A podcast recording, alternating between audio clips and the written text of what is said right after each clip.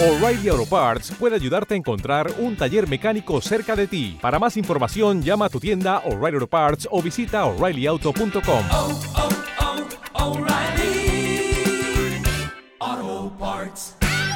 En esta ocasión, te presentamos a Rogelio Flores Aguilar. Rogelio Flores Aguilar. A partir del año 2000, Rogelio Flores fue director de cámaras y de creatividad digital, encargado de la producción de circuito cerrado en los partidos de los equipos profesionales de la Liga Mexicana de Béisbol, Diablos Rojos de México Tigres Capitalinos y del Foro Sol. Fue gerente de imagen en Sony Music México, en donde se encargaba de la producción y postproducción de contenidos audiovisuales para la compañía, como documentales, videoclips y spots de TV. Más adelante, en la misma empresa, es responsable del diseño creativo, implementación y seguimiento a los planes de marketing de artistas internacionales, como Mark Anthony, Fito Páez, Gustavo Cerati, Vicentino, Fabulosos Cadillacs El Canto del Loco. Además de la explotación en Latinoamérica y Estados Unidos de artistas firmados en México como Rake. Como Rey. En 2012 y hasta la fecha, Rogelio Flores es label manager de Rake, responsable del proyecto en cuestiones de marketing y en gira. Hola, hola a todos, muchas gracias por la invitación y bueno, aquí estoy a sus órdenes eh, para platicarles un poco acerca de todo lo que está pasando alrededor de la pandemia y en la música, pero para terminar diciéndoles exactamente lo que, cómo estamos implementando nosotros el marketing y, todo lo que va y las nuevas herramientas para eh, esta nueva realidad. ¿Qué es lo que pasa después de que todo el mundo lo mandan a, a confinamiento? Pues bueno, comienza una nueva realidad. Estamos encerrados en nuestros hogares y buscando cómo pasar el tiempo, con lo cual nuestros hábitos tienen que cambiar forzosamente. Con esto, nuestra nueva manera de consumir entretenimiento cambia igualmente, de una forma radical, o por lo menos en el sentido en el que lo consumíamos antes del COVID. ¿Se imaginan mandar a casi toda la población del planeta a sus casas, o más bien las que podían estar en sus casas? La OMS calcula que fueron alrededor de 4 mil millones de personas, por lo cual obviamente las primeras cosas que empiezan a incrementarse es el consumo masivo de Internet, por lo cual crece exponencialmente esa parte, principalmente por todo lo que venía alrededor de eso, que es el consumo de Internet, que básicamente se estaba basando en el home office, en el homeschool y obviamente en el entretenimiento vía streaming, aparte de acercarnos a nuestros familiares mediante videollamadas. Fue tanto la demanda de consumo que en la Unión Europea se pidió una reducción del bitrate con el fin de que no se saturaran las redes, porque obviamente todo eh, el, el, video streaming ocupa mucho del ancho de banda de, de, de, la red, por lo cual se les pidió que cambiaran esa parte para que no fueran contenidos en Ultra HD, que se mantuvieran en HD o en Standard Definition. Esta gráfica que les estoy mostrando es una gráfica de España que muestra básicamente lo que es el, consumo de Internet y las horas en las cuales se estaba consumiendo toda esta parte. Aquí lo que vemos es que la gente se estaba acostando muy tarde, se levantaba muy temprano y alrededor de mediodía teníamos ya los picos más altos. Solo había algo muy padre que es alrededor de las 8 de la noche, que era el momento del aplauso que hacían este, desde los balcones cuando estaban en confinamiento, caía obviamente toda la parte de consumo de Internet y eso lo puedes ver durante todos los días, que, fue de, del mes de marzo a abril, que estuvieron los españoles en, en confinamiento. ¿Qué pasa con, el entretenimiento entonces? Tenemos un aumento en la televisión, un aumento en, en, en, los medios audiovisuales, porque el público prefería sentarse en su hogar y ver ese tipo de contenidos. Por lo cual, los principales ganadores fueron Netflix, Amazon, HBO y YouTube debido a la demanda excesiva, obviamente, este, como les comentaba, pues se tuvieron que bajar esto. Se tienen cálculos de que Netflix creció un 23% en ese trimestre a nivel mundial y que YouTube la demanda creció alrededor del 75%. Entonces, esos son de las principales eh, cuestiones en las cuales nos tuvimos que basar para hacer muchas acciones nosotros como, como, como marca Red. ¿Qué pasa en redes sociales? Obviamente el incremento es exponencial Facebook aumentó su uso en 23%. El usuario utiliza la red como fuente de noticias, así como para conectarse con el mundo. Se asegura que la mensajería a través de WhatsApp y Messenger aumentó hasta un 50% en todos los países afectados, donde también se han duplicado las llamadas de voz y video por esas aplicaciones. ¿Qué pasa con Twitter? es exactamente lo mismo. Hay un crecimiento, por lo cual la gente va y busca sus noticias. Eh, pero tenemos aquí un problema en estas, en estas plataformas y creo que fue lo que pasó en todas partes. La cuestión es que sí la gente estaba ahí, que sí la gente estaba consumiendo y, y pasaba mucho tiempo en, en, redes sociales, pero el problema es que la publicidad se había ido, no había este, publicidad. Se calcula que Twitter cayó entre un 45 y un 75% sus entradas por publicidad. ¿Qué era lo que pasaba? Pues básicamente que, las compañías obviamente estaban guardando los recursos y algunas no querían verse inmersas en, en, sentir que la que estaban lucrando con la pandemia. ¿Qué pasa con las otras redes importantes? Obviamente crecen, TikTok principalmente, eh, pero estas dos se basan más en hacer contenidos para creadores, para artistas y obviamente para gente que quiera pasar un buen momento. Es más de, de entretenimiento que informativo como las dos otras eh, eh, redes. Y bueno, y con la música, eh, que creo que es lo que nos atañe, que es lo que está pasando. Eventos masivos en todo el mundo comienzan a posponerse. Festivales como Coachella, que estaba programado para las dos, dos semanas, para dos fines de semana de abril, en un principio se reagenda, pero para el mes de agosto. Pero pues bueno, esto va avanzando y hace unos días se toma la decisión de cancelar la edición de, de 2020.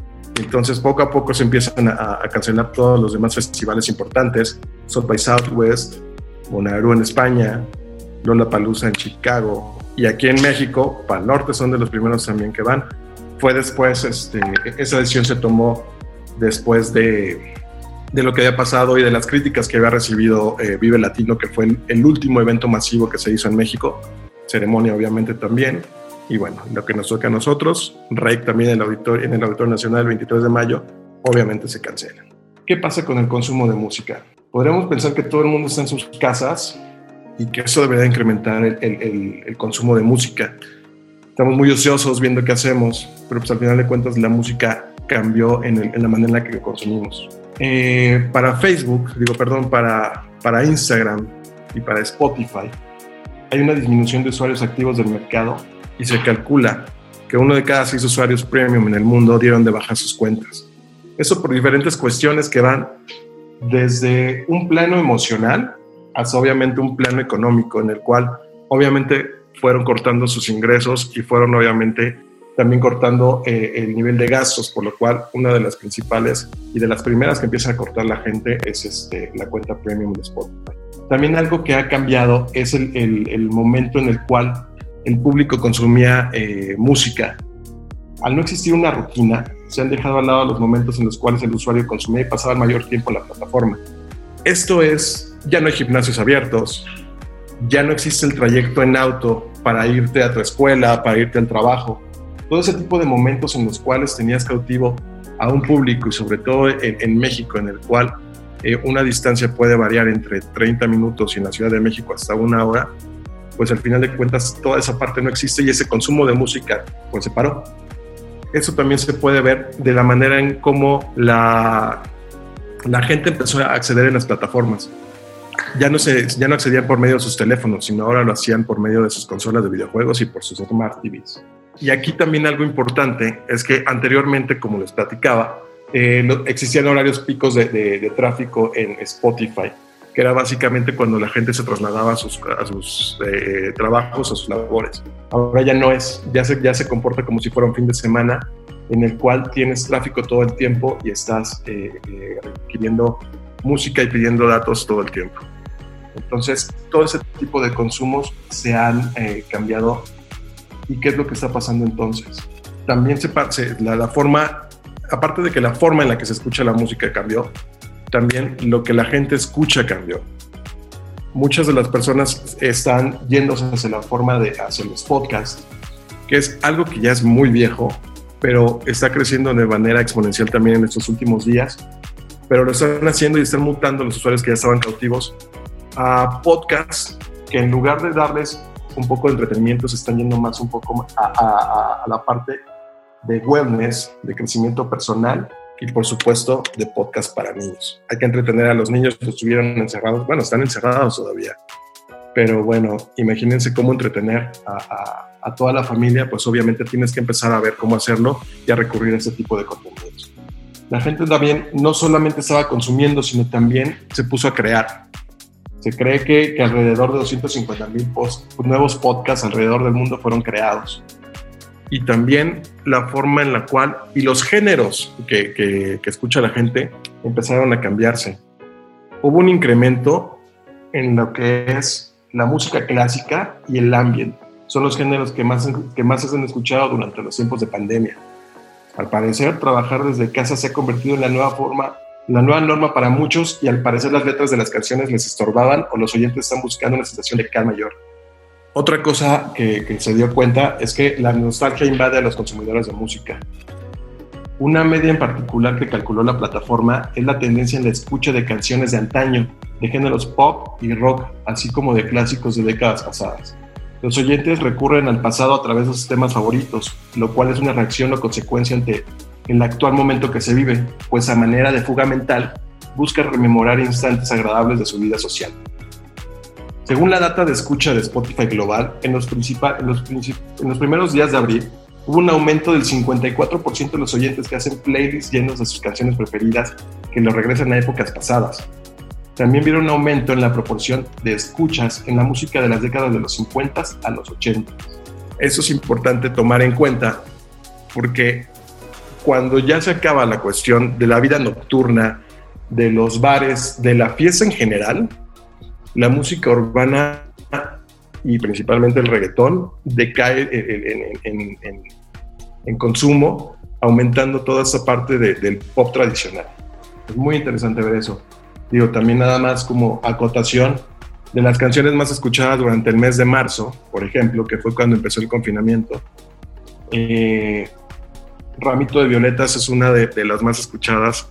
Eh, digo, la razón es porque era nuestro, nuestro himno. Digo, no llevábamos ni una semana ya en confinamiento, ya estaban saliendo los videos de, Ramito de, de Violetas eh, en contraposición al Cielito Lindo, que era pues, lo veían un poco más eh, por decirlo de algún modo la gente de barrio, la gente que, este, que quería hacer también esa contraparte y trasladarlo al, a la cultura mexicana, escogió mejor Ramito de Violetas. Otra de las canciones también que, que, fue muy escuchada durante el mes de marzo fue Culpable o no de Luis Miguel. Eso nos puede dar un, son síntomas de lo que estaba pasando en ese momento en el consumo de música. Y esto, al final de cuentas, nos lleva a la parte en la cual eh, eh, les quiero platicar que es el proyecto en el cual yo estoy eh, dentro de la parte de marketing, que es Rake. Rake, en, en, estos momentos, puedo decirlo sin, sin, dudas, que es el grupo con mayor proyección, el grupo mexicano con mayor proyección a nivel mundial. Actualmente, en, eh, en los pasados premios Spotify, que se dieron este, en el mes de marzo, fueron nombrados como el artista mexicano con eh, más consumo de Spotify a nivel mundial. Eso es algo muy importante. Tienen alrededor, estamos a punto de llegar a los 18 millones de escuchas mensuales. Eso es una barbaridad de gente escuchándote al mismo tiempo. Y bueno, les pongo ahí algo de, las, de, los logros que ha tenido el grupo, como para ponerlos en contexto de, de quién estamos hablando para, para la gente que, que, no ubica el grupo. Y este, tenemos 21 millones de, followers acumulados en las diferentes redes sociales y esas son algunas de las colaboraciones que hemos hecho a lo largo de 15 años de trayectoria que tienen los chicos en diferentes géneros. La más reciente que tenemos es con, eh, con Molat, que es una balada, que ya les explicaré también por qué llegamos a ese punto de balada. Durante toda esta cuestión de la pandemia, eh, por lo menos el primer semestre del año con diferentes lanzamientos. Para febrero del 2018, que fue eh, nuestro sencillo anterior, nuestro focus track, como le decimos en el argot de, la disquera, nuestro, nuestro sencillo salió el 28 de febrero. Nosotros ya empezaba a, pasar esta cuestión de la pandemia. Todavía creo que no se dimensionaba qué es lo que iba a pasar con el, eh, con el mundo en general.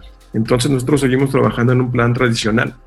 Ya para el mes de marzo, obviamente las actividades fueron cayendo poco a poco hasta la última, hasta la primera quincena de marzo, que fue cuando obviamente todo el mundo ya cayó en lockdown y empezamos a, ver cómo, cómo hacer este plan. La verdad que en un principio nos costó bastante trabajo porque nos estábamos enfrentando a, nuevas realidades. Entonces, creo que, que sí tuvo un lanzamiento un poco flojo, empieza ahorita ya a repuntar el sencillo, pero ya es parte del aprendizaje que tuvimos durante estos meses. Ya con la pandemia, tuvimos un lanzamiento de, de, una colaboración que tuvimos con un chico que se llama Mati Gómez. Es un chico que se maneja más en el mercado de Estados Unidos, pero pues obviamente al ser un proyecto nuevo y al ser también un proyecto ya lanzado durante la pandemia, creo que, lo que se pudo hacer fue muy poco. Obviamente los espacios que existen no los abren tan fácilmente porque está saturado. Digo, todo el mundo ya quiere entrevistas, todo el mundo está en sus casas en ese momento y, lo que quieren es estar también eh, eh, en el foco, no, no perderse durante tantos meses sin tener ahí algo o alguna presencia en los medios. Entonces, con Mati sí costó un poco más de trabajo. Obviamente, eh, no, no resultó para él, digo, desafortunadamente, porque el sencillo es, es, este, es de él como nosotros hubiéramos querido.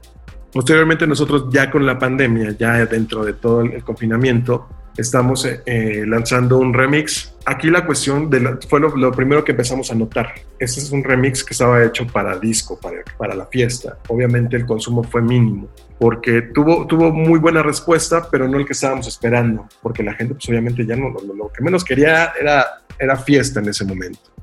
Eh, todo el mundo estaba en sus casas, todo el mundo estaba escuchando música relajada, que va mucho de la mano de, de, de lo que les platicaba sobre el consumo de Spotify. La gente empezó a, ser más eh, conservadora en, en, lo que estaban escuchando en esos momentos. No, no querían cuestiones de fiestas, sino querían algo que más bien los mantuviera relajados.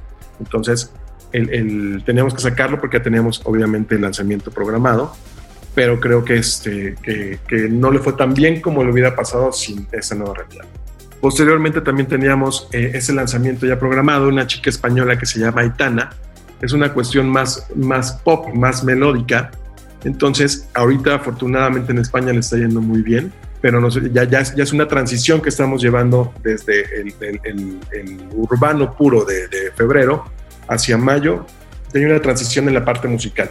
Después nos vamos un poco más también a, la pista de baile por una cuestión que tenemos con un artista, es un DJ y productor eh, neerlandés que se llama Rehab, junto también con una chica argentina que se llama Tini, que es una eh, de esas artistas Disney que son eh, vistas a nivel mundial como rockstars.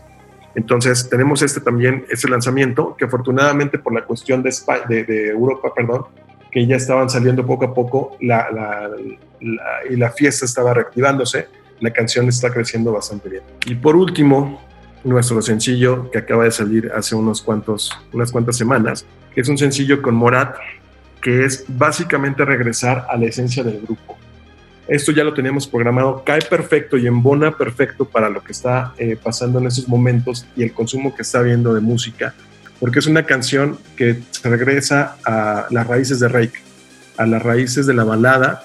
Entonces a la gente le empieza a gustar mucho, a la gente le empieza a consumir mucho más justamente por esa cuestión y nos está yendo súper bien con esta canción. Pero fue el aprendizaje que tuvimos de todo lo que está pasando en el mundo para aplicarlo a, a, a este sencillo. Como estrategia eh, eh, offline, offline me refiero a todos los medios convencionales, a todos los medios terrestres, digamos, como la televisión, la radio, este, principalmente, y la, bueno, perdón, y la prensa, tuvimos una estrategia un poco diferente por, porque al final de cuentas todo se tenía que trasladar a la parte digital. Aparte que la televisión, tuvo un la televisión convencional tuvo un crecimiento del 30%. Eh, recordemos que, que, en México el, acceso a Internet todavía no es eh, ni cercano al, al 50-60%. Entonces mucha gente que estaba confinada en, en, sus casas y que no tenía también acceso a televisión por cable, lo que recurría era la televisión normal, no tenían más, obviamente. Entonces los ratings de todas las televisoras crecieron en alrededor de un 30%. Entonces era un mercado que también lo teníamos que descuidar porque la gente estaba ahí, la gente estaba viendo televisión y estaba esperando noticias y noticias agradables. Fue, fue uno este, de, los puntos que, empezamos a atacar, la televisión normal y bueno, los medios eh, impresos, obviamente la gente no está comprando periódicos, entonces sí fue a hacerles entrevistas normales para una cuestión de, tener presencia, pero obviamente eso se trasladó a los... Eh, a, la, a la parte digital de todos los periódicos. En la parte online, que obviamente es lo que más nos enfocamos, En un principio, cuando nos mandan a todos a nuestras casas, se nos, nos surge una idea eh, estupenda, que es hacer un concierto. Para ese entonces se escuchaba muy novedoso. Yo sé que ahora se los platico y al final de cuentas, pues, oye, pues, todo el mundo lo hizo. En ese momento, eh, cuando, eh, empezamos a ver y, a tratar de, crear estrategias alrededor de qué es lo que hacíamos para poder seguir vigentes y también para traerles un poco de entretenimiento al público, pues dijimos, ¿qué hacemos? Pues hagamos un concierto. La cuestión de que nos tardamos tanto de, que surge la idea alrededor del 12, 13 de, de, marzo a la ejecución ya hasta el 27, es ver cómo técnicamente podríamos hacer esto, ya que eh, tres de los, los tres chicos viven en diferentes ciudades, entonces obviamente tener una conexión que no tenga latencia, es decir, que sea al 100% eh, en vivo, es imposible. Entonces, cuando empezamos a hacer pruebas, eh, un chico cantaba una parte y otro chico tocaba otra y el otro tocaba otra parte, entonces no podía ser posible hacerlo 100% en vivo, por lo cual decidimos empezar a grabar contenidos, editarlos y posteriormente subirlos a la red. El primero que hicimos fue eh, el de Tecate, que también creo que ahí fue una cuestión en la cual eh, entrarle a una cuestión con una marca en un momento sensible, pues sí nos, sí nos creó cierta disyuntiva en, si, era, si era moral lucrar en esos momentos con, con, este, el entretenimiento de la gente.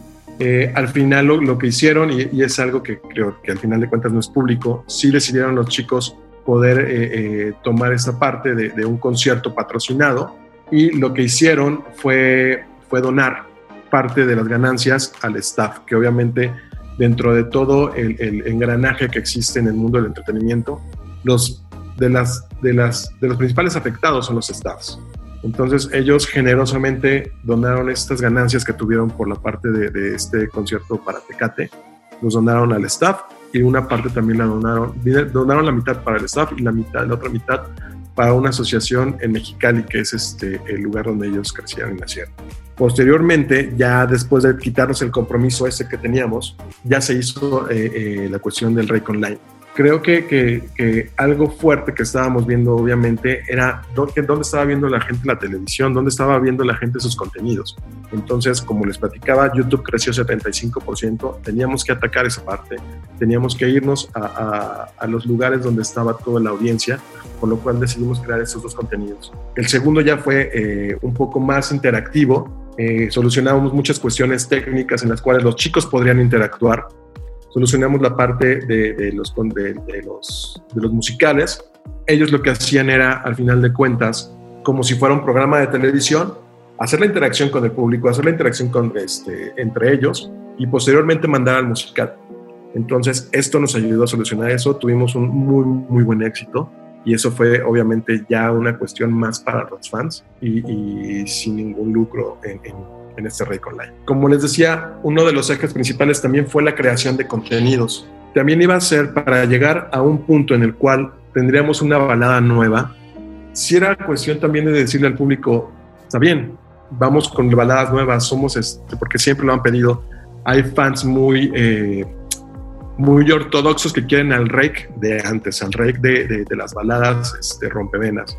Lo que hicieron ellos fue agarrar canciones creamos una estrategia en la cual eh, los chicos iban a, hacer seis covers de diferentes canciones y clásicos de la música urbana, hacerlos la versión rake, eh, traerlos al mundo rake acústico totalmente como ellos nacieron y nos pusimos a hacer esa parte. Entonces se hicieron seis, este, estos seis contenidos. Empezamos con Tiburones de Ricky Martin, que a pesar de que sea una, una balada, sí trae muchos, muchos tintes del urbano. Posteriormente empezamos con, contenidos propios y después eh, una canción de, de Wisin, Escápate conmigo, Obsesionado de Farruko, TBT de Sebastián Yatra, Adicto de Osuna. Tuvimos un gran éxito porque estábamos trayendo esa parte del reggaetón que muchas veces se menosprecia diciendo que son canciones misóginas y, este, y, sin contenido, las traemos a este lado del este, de, la balada y creamos un mundo totalmente diferente y eso fue como el pie para un nuevo proyecto que se tiene, que próximamente también ya, ya les estaremos dando noticias, que es regresar al reiki eh, del origen, es regresar a esa parte y es expresar todos los sentimientos que han tenido durante el confinamiento, ponerlos en un nuevo EP. Van a ser cuatro canciones nada más, pero que son canciones sumamente honestas de los sentimientos y que creo que son eh, mundiales porque al final de cuentas todos hemos estado pasando por esos momentos durante el confinamiento. Para, regresando a la cuestión de, de La Bella y la Bestia y con esas nuevas tecnologías, desafortunadamente o afortunadamente sucedió un error por parte de la disquera que básicamente lo puedo resumir a un error de dedo. En lugar de programar la canción para el 6 de eh, junio, se programó para el 6 de mayo. Digo, sí, para el 6 de mayo. No, perdón, para el, en lugar de programarlo para el 11 de junio, lo programaron para el 11 de, mayo. Un error muy, muy tonto de verdad, porque de verdad fue un error de dedo. Pero eso desató eh, a todo el fandom, que creo que eh, uno de los fandoms más poderosos en América Latina es el de Morat. Entonces, eh, por la diferencia de horarios, se empieza a ver que, en España está libre la canción y se empieza a crear una tendencia en, Twitter y todo el mundo empezó a compartir la canción en un momento, pero posteriormente entran todos los fans de Morat a una lucha por si, si, era, si estaba bien que, tuvieran esta parte de, de, tener la canción sin que fuera lanzada oficialmente.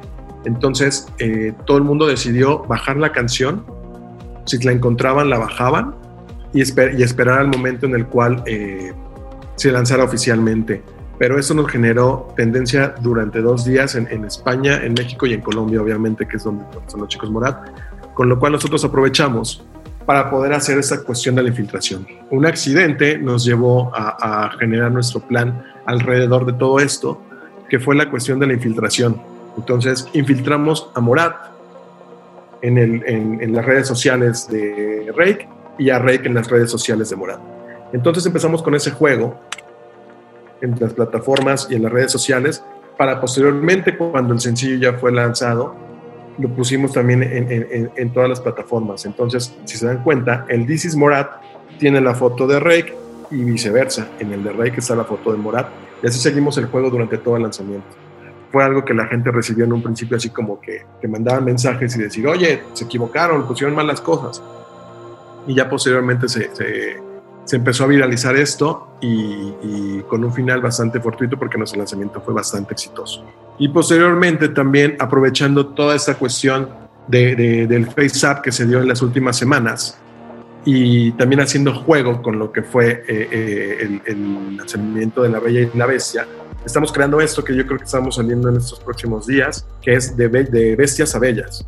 Entonces, estamos jugando con esa parte, aprovechando todo esto y haciendo activaciones para que eh, el público pueda crear contenido. También tenemos contenido en TikTok, que creo que es una, de las eh, principales redes y la que está creciendo más y que te puede ayudar, a viralizar mucho más contenido que lo pueden hacer. Y pues básicamente esto fue lo que hemos estado haciendo durante el confinamiento y el porqué de, de hacer las cosas eh, para poder eh, aprovechar de cierta manera eh, que tenemos ahí a un mundo literal de gente en sus casas que te pueden poner más atención. Espero que, que, les haya servido un poquito por lo menos eh, este, esa pequeña plática y, y, cuando quieran, yo más que puesto.